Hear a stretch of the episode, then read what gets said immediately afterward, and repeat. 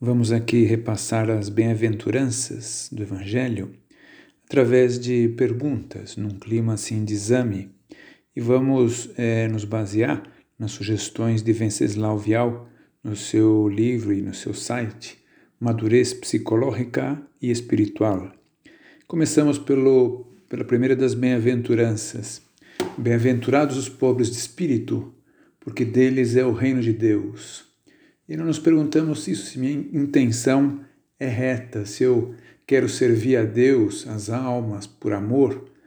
Estou mais assim, motivado pelo desejo de agradar outras pessoas, de fazer uma figura, é, desejo de que me vejo como uma pessoa importante. Bom que nos perguntemos. Pois ver se eu olho assim com realismo, se eu tenho as aptidões necessárias para o caminho que Deus me propõe como minha vocação pessoal, se é um caminho reto, se eu estou caminhando retamente, diretamente. Depois ver também se eu tenho essa disposição de renunciar com desapego, com soltura, com humildade ao dinheiro e as coisas que às vezes vêm relacionadas com o dinheiro, as honras, talvez coisas que eu poderia ter de uma forma correta, legal, mas que também posso abrir mão delas.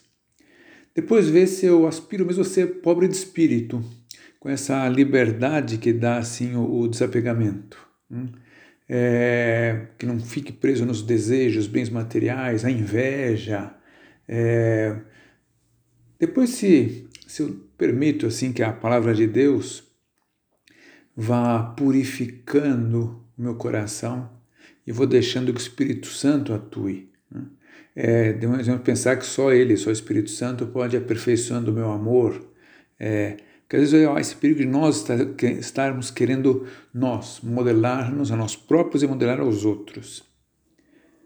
Também perguntar-nos isso, eu quero construir o reino de Deus, é, sei é, me esconder, desaparecer, ou será que eu estou olhando para esse reino humano? Riqueza, poder, orgulho, conforto, que esse é mais o meu objetivo.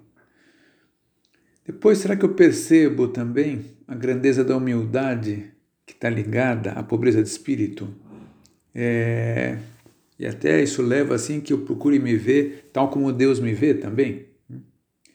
E se eu quero viver numa igreja que é uma igreja pobre para os pobres, né? que nunca me, se, se me sirva da igreja para nada de forma alguma. E também se eu facilito assim para quem me acompanha a minha alma, tudo, escuto os conselhos, é, para ver se eu tenho isso, sabido é, me guiar pelo caminho reto, com o coração livre, para seguir as, os traços de Deus para minha vida.